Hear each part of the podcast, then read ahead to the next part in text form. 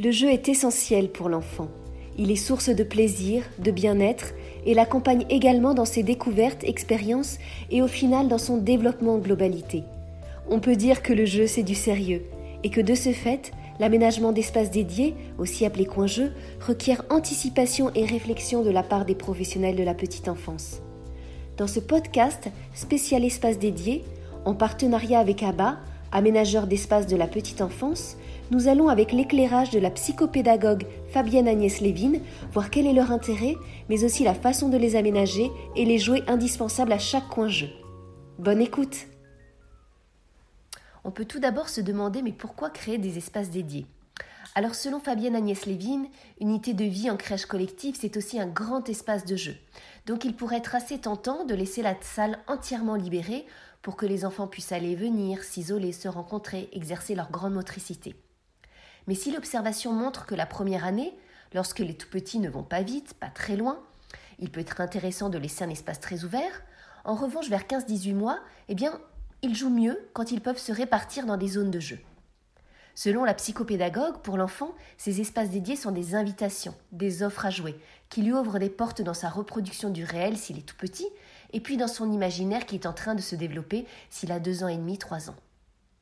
Elle explique par ailleurs que pour les groupes interâges de 3 à 36 mois, si les espaces dédiés permettent de proposer plusieurs thématiques, ils permettent aussi de mettre à disposition des enfants des jouets qu'ils ne pourraient pas avoir en présence des enfants de tous les âges. Par exemple, en fin d'année, on peut avoir un espace motricité fine réservé aux 30-36 mois, dans lequel il y aurait des petites pièces, des petits éléments. Le coin jeu, c'est aussi un espace qui est pensé pour l'enfant et qui lui offre des repères. C'est sécurisant dans le sens où l'enfant mémorise très vite, dès son entrée dans la pièce, où il va trouver tel ou tel jouet. Du côté des professionnels, il va falloir penser en amont ces espaces dédiés en créant des zones bien différenciées, par exemple un espace pour construire, un espace pour jouer à la dinette, un espace pour la motricité. Et d'une certaine façon, comme le souligne la psychopédagogue, c'est plutôt confortable pour les adultes de pouvoir anticiper, penser ces espaces et les équiper en adéquation avec les besoins de l'enfant. Fabienne Agnès Lévin insiste également sur le fait que ces coins jeux doivent être visibles et lisibles, en un seul mot, clair. Elle préconise de s'en assurer entre professionnels, de faire un petit tour des espaces, de voir si chaque membre de l'équipe compte bien le même nombre de zones de jeu, mais aussi de se demander, eh bien tiens, si on devait mettre un intitulé, quel nom on choisirait? Ce petit exercice permet de vérifier l'accessibilité, la lisibilité pour les enfants eux-mêmes. Elle recommande également de prendre en photo les différents coins jeux une fois qu'ils sont installés et équipés. Cela peut être intéressant pour deux choses remettre en place de la même manière l'espace de jeu, mais aussi pour comparer le avant-après, c'est-à-dire tiens, depuis qu'on a ajouté tel ou tel jouet, cet espace fonctionne mieux ou moins bien. Ces espaces dédiés vont également faciliter la répartition des professionnels dans la salle et leur observation des petits joueurs. Qu'ont-ils préféré? Comment se sont-ils positionnés? Quelles ont été les interactions? Pour Fabienne Agnès Lévin, cette dynamique rend les professionnels actifs, alors pas dans le sens d'intervenir dans le jeu de l'enfant, mais dans le sens où ils vont utiliser leurs observations pour réaménager, réinstaller, enlever ou ajouter des jeux, des éléments.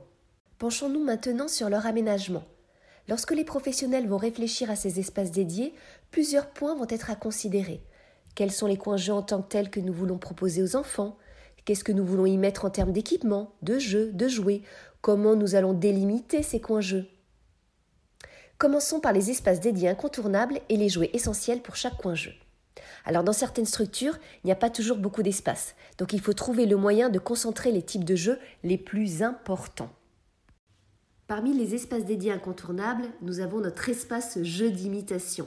Alors on dit aussi jeu symbolique ou jeu pour faire semblant. Il en existe une grande palette, mais le premier des jeux symboliques pour l'enfant, eh bien c'est ce qu'il a connu depuis qu'il est bébé, c'est-à-dire être nourri, soigné, lavé, habillé. Selon Fabienne Agnès Lévin, le coin cuisine et le coin chambre peuvent tout à fait être mixés ensemble en mettant finalement tout ce qui touche à la sphère domestique dans cet espace. Alors quels sont les joints essentiels pour le coin cuisine d'abord? Eh bien la dinette, bien sûr. Alors là, il va falloir faire attention entre la taille de la dinette et celle des faux aliments en plastique ou en bois. Il faut que les deux soient en adéquation. Par ailleurs, ça pourrait être un peu euh, tentant d'accumuler. Mais alors, après, ça va faire un peu bric-à-brac. Donc, dans une collectivité moyenne, eh bien, 4 à 6 exemplaires de chaque, c'est suffisant. Fabienne Agnès Lévin recommande aussi d'en garder un petit peu dans la réserve. Comme ça, si on a des enfants qui veulent jouer à la dinette, mais qu'il n'y a pas assez de place dans, le coin d'Inette, eh bien on peut tout à fait les installer ailleurs en leur donnant des petits ustensiles, des petites assiettes, des petits aliments, etc. C'est aussi bien de penser à créer une harmonie dans les couleurs, car les enfants vont commencer à faire leur première catégorie. Donc on peut prévoir 4 jaunes, 4 rouges, 4 verts. Les plats avec les couvercles, les enfants adorent. Ils aiment ouvrir, fermer, chercher le bon couvercle. Alors on n'oublie pas voilà, d'avoir ce type d'ustensile dans le coin cuisine. Il ne faut pas non plus surcharger, donc on range et on sort au fur et à mesure. Pour le petit mobilier, l'essentiel est bien la cuisinière avec un four, un évier, un petit placard avec des étagères et bien sûr une table et des petites chaises. Si on a des jouets qui font référence à la maison, comme une petite radio, un téléphone, un appareil photo, on peut tout à fait les mettre dans cet espace d'inette. Dans notre espace jeu symbolique, les poupées ont bien entendu toute leur place. Il existe une très belle offre, alors il va falloir choisir.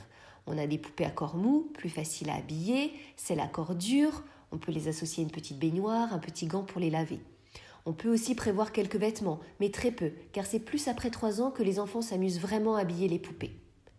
Selon la psychopédagogue, il vaut mieux choisir des accessoires pour laver le bébé, lui brosser les cheveux, des mini-couches, bref, un petit nécessaire autour de l'hygiène. Et si on a un budget qui est un peu serré, il vaut mieux investir dans une poussette, un transat, un porte-bébé, plutôt que dans un lit qui peut prendre de la place ou une chaise haute sur laquelle les tout petits tenteront de grimper. Alors, le fait de détourner un jouet de sa fonction n'est pas un problème, mais là, on parle vraiment de budget et de priorité. Un autre coin jeu symbolique facile à aménager, car ne nécessitant que peu de matériel, c'est un petit espace pour soigner.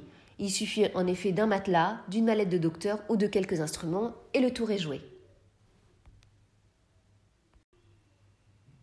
Nous avons évoqué la dinette, les poupées, mais parmi les jeux symboliques, il y a également le monde en miniature. Alors si les petites voitures et les routes sont essentielles, le garage quant à lui n'est pas forcément indispensable. Là encore, c'est une question de budget et de priorité. Le garage en bois n'est pas toujours si bien investi que ça par les tout petits. Alors, si on opte toutefois pour ce type de garage, eh bien Fabienne Agnès Lévin recommande de l'installer à hauteur d'enfant, en le fixant par exemple sur une étagère. Si c'est pour être mis au sol, le garage en plastique peut tout à fait convenir. Peu lourd, il peut être déplacé facilement par l'enfant. Cet espace voiture demande peu d'installation et peut aussi servir à l'espace animaux ferme. Dans ce cas, deux solutions. Soit on part sur un thème particulier pendant quelques semaines et puis on tourne, soit on a un petit meuble et dans chacun des tiroirs il y a un univers différent. La psychopédagogue explique aussi que pour le monde en miniature, on peut vraiment faire preuve d'imagination en cherchant d'autres univers comme la banquise, les animaux de la jungle, les dinosaures. Parmi les espaces dédiés incontournables, il y a bien sûr l'espace jeu de construction. Alors il existe beaucoup de modes d'assemblage différents. Donc on peut se demander si on met un peu de tout ou si pendant un certain temps on choisit une catégorie que l'on met en assez grand nombre pour que plusieurs enfants puissent en profiter en même temps et au bout de quelques temps on les remplace par un autre type d'assemblage. C'est une réflexion à mener en équipe. On peut aussi avoir un petit meuble avec des tiroirs transparents dans lequel les enfants trouveront des modes d'assemblage différents. Et si les professionnels voient qu'un jeu a plus la cote qu'un autre, elles pourront aller chercher un grand bac pour compléter. Il y a plusieurs démarches. Dans cet espace, eh on peut avoir des cubes, des briques, des éléments magnétiques, des animaux à reconstituer en quatre parties, mais aussi des aliments à scratcher. La motricité globale nécessite un espace à lui tout seul. Pour Fabienne Agnès Lévin, même s'il y a une salle de motricité, il est bon de prévoir un minimum de matériel de motricité dans la salle de vie commune, comme un toboggan, une balançoire, un tunnel ou quelques bocs de mousse, afin que les enfants puissent exercer librement leurs mouvements. Autre espace dédié incontournable, l'espace motricité fine. Alors dans ce coin, on va trouver des jeux qui font appel à l'habileté manuelle et à l'attention visuelle. Ce sont souvent des jeux de table. Pour autant, cela ne veut pas dire que l'enfant doit être forcément assis une chaise. Il peut s'installer à côté, par terre, mais cela va permettre de circonscrire l'espace dédié à la motricité fine.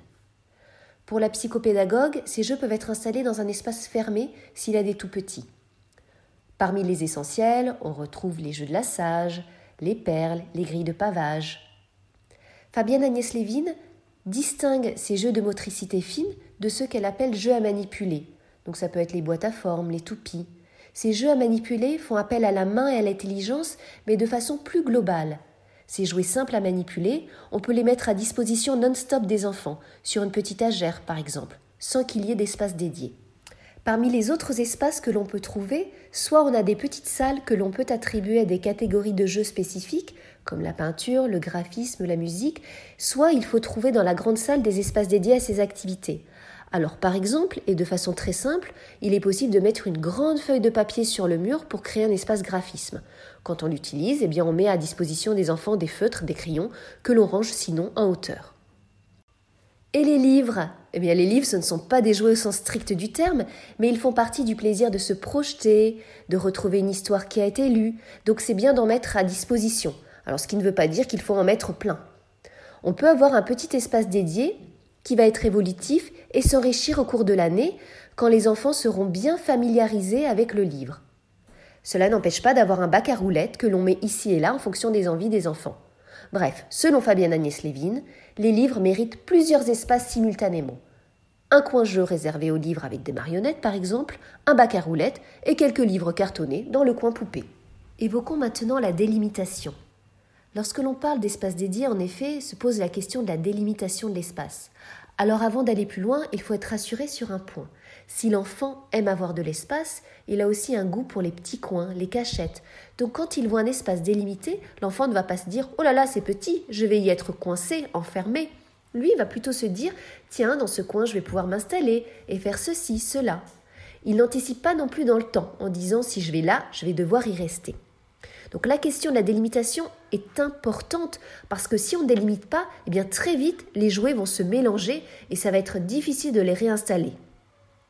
Donc on peut délimiter par des petites barrières, des petites cloisons, des boudins, des blocs de mousse, des meubles à hauteur d'enfant, alors 70 cm grand maximum, pour qu'à tout moment l'enfant puisse voir et être vu. A priori, sauf cas spécifique, il n'y a aucune raison de fermer les coins. On peut laisser des ouvertures, un petit portillon, un espace de 20 à 30 cm entre deux meubles. L'idéal aussi, c'est d'avoir deux ouvertures pour que les enfants puissent entrer et sortir facilement. Les petits espaces fermés, ça attire les enfants, c'est sécurisant. Et puis, ça les aide à porter leur attention sur une catégorie de jouets en particulier. On peut donner l'espace jeu de construction comme exemple et notamment pour des raisons de sécurité, ça peut être intéressant de délimiter l'espace. Attention, ça ne veut pas dire fermer, mais une petite délimitation à 10 cm du sol, donc qu'il y ait une petite butée, ça va permettre d'éviter que les jouets ne soient éparpillés partout. Il y a aussi la question de la circulation quand on parle d'espace dédié. Les espaces dédiés, ce n'est pas l'assignation des enfants ni dans le temps ni dans l'espace. Ils peuvent circuler librement tant qu'ils ne dérangent pas les autres joueurs. Mais c'est vrai qu'en pratique, si les dinettes et les poupées peuvent plus facilement sortir de leur espace, il est préférable que les jeux de construction, eux, restent dans l'emplacement prévu. Pour finir, et comme le fait remarquer Fabienne Agnès Lévin, les espaces dédiés et la tendance au décloisonnement ne sont pas antinomiques. Aussi, le fait d'avoir des coins jeux n'empêche pas de mettre en place des moments de décloisonnement, d'ouvrir les portes, pour que les enfants aient accès à différentes salles de la crèche. À très vite pour de nouveaux podcasts avec ABBA, aménageur d'espace de la petite enfance.